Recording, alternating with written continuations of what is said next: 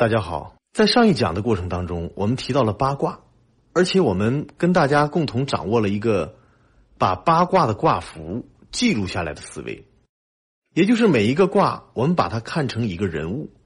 八卦呢，相当于一个人家里有八个人，父母、长子、长女、中男、中女、少男、少女，一共是八个人。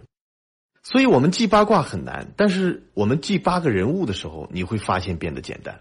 今天我们继续，在上一讲当中，我们讲了乾卦、坤卦、震卦和巽卦，所以这一讲我们共同记忆一下其他的四卦，然后我们会讲一个六十四卦当中的案例。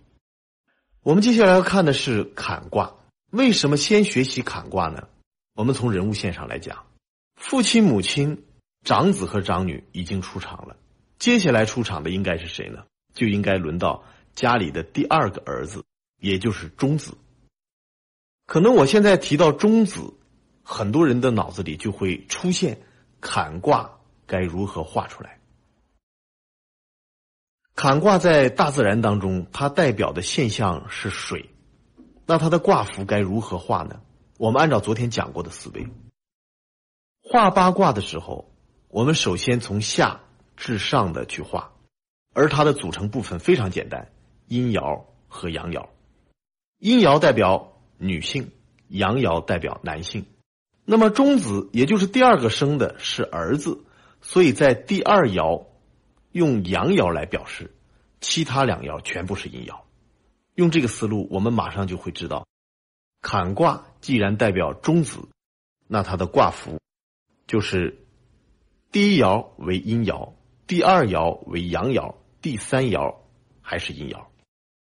其实学习坎卦的时候，我们有一个很快速的记忆方法。因为坎卦，当你在纸上把它画出来的时候，你把它竖过来看，就类似于我们古代甲骨文上的那个“水”字。所以，我们用这样的关联记忆法，马上就可以了解到，坎卦在大自然的现象当中代表水。我们了解到他是第二个儿子，马上就可以用上一集教的思维，把坎卦的卦符画出来。好，接下来下一个出场的自然是第二个女儿，也叫中女。那代表中女的卦名是什么呢？就是离卦。离卦和坎卦是一对的，代表中男中女。我们用刚才的思维来去想象，既然离卦是第二个出生的女儿，所以离卦必然第二爻是阴爻，而其他两爻全部是阳爻。那离卦的自然现象是什么呢？当我们记住了坎卦代表的自然现象是水的时候，你马上可以关联到离卦代表的自然现象是火。水火把它当成一对去看，我们有很多词来形容水火，比如说水深火热，比如说水火交融，或者是水火不容。所以，当你记住了坎卦代表水的时候，利用关联记忆法，你马上就可以想到离卦代表的是火。李彦龙老师全套一百集易经课程，全息解读易经智慧，尽在公众号易经研习社。我们将在这里为你打造一个最专业的易经学习平台，请搜索公众号易经研习社。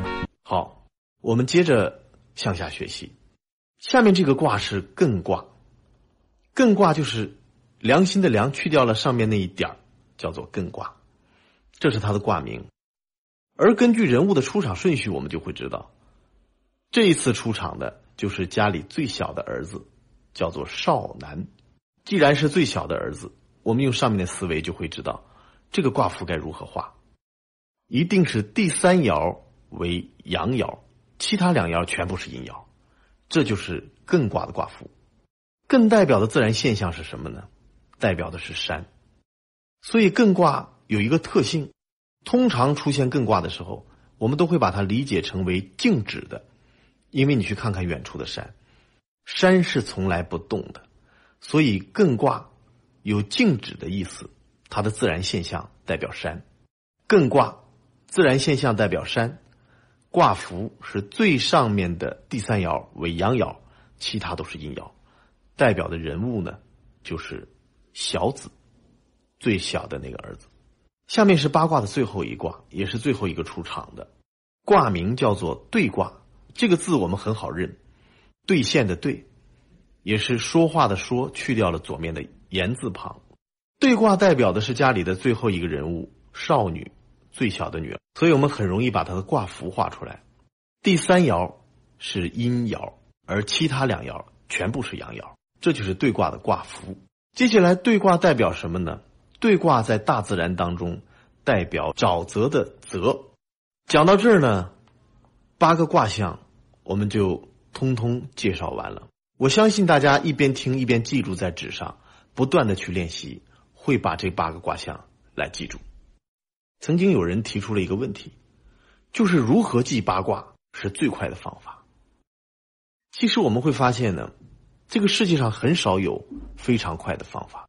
我给大家举一个例子：从前有一个人以磨刀著称，他所磨过的刀都非常的锋利，所以最后被人们称为“磨刀之王”。所以很多人就去找他学习。有一天呢，一个人就找到他，想拜他为师，因为在古代呀，磨刀是一个手艺，你要跟磨刀之王学好了这个手艺，你就可以养家糊口。磨刀之王呢，就收了这个弟子。他给弟子留的任务就是三个月的时间，什么都不干，只去磨刀。你磨好了这三个月，我再告诉你磨刀的诀窍是什么。结果三个月过去了，他的弟子找到他，说：“师傅啊，我到底怎么磨这个刀才能更快呢？”师傅说：“我送你一个字，什么字呢？就是磨。”我们听到这个故事啊，你去思考思考，磨刀没有技巧，只有一个技巧。就是不停的磨，刀才会变得锋利。其实八卦也是这样的，我们通过人物线给了大家一个技巧，但是想要熟练的掌握八卦，最根本的技巧只有不断的去练习。八卦我们总结完了，接下来我们要进入易经的最核心部分，就是六十四卦。六十四卦是如何来的呢？很显然，它是八卦当中的任意两个卦象。叠加在一起，形成了一个新的卦象，就是六十四卦。那么六十四卦当中的每一卦，都是我们人生要遇到的一个问题的指引。我给大家讲一个。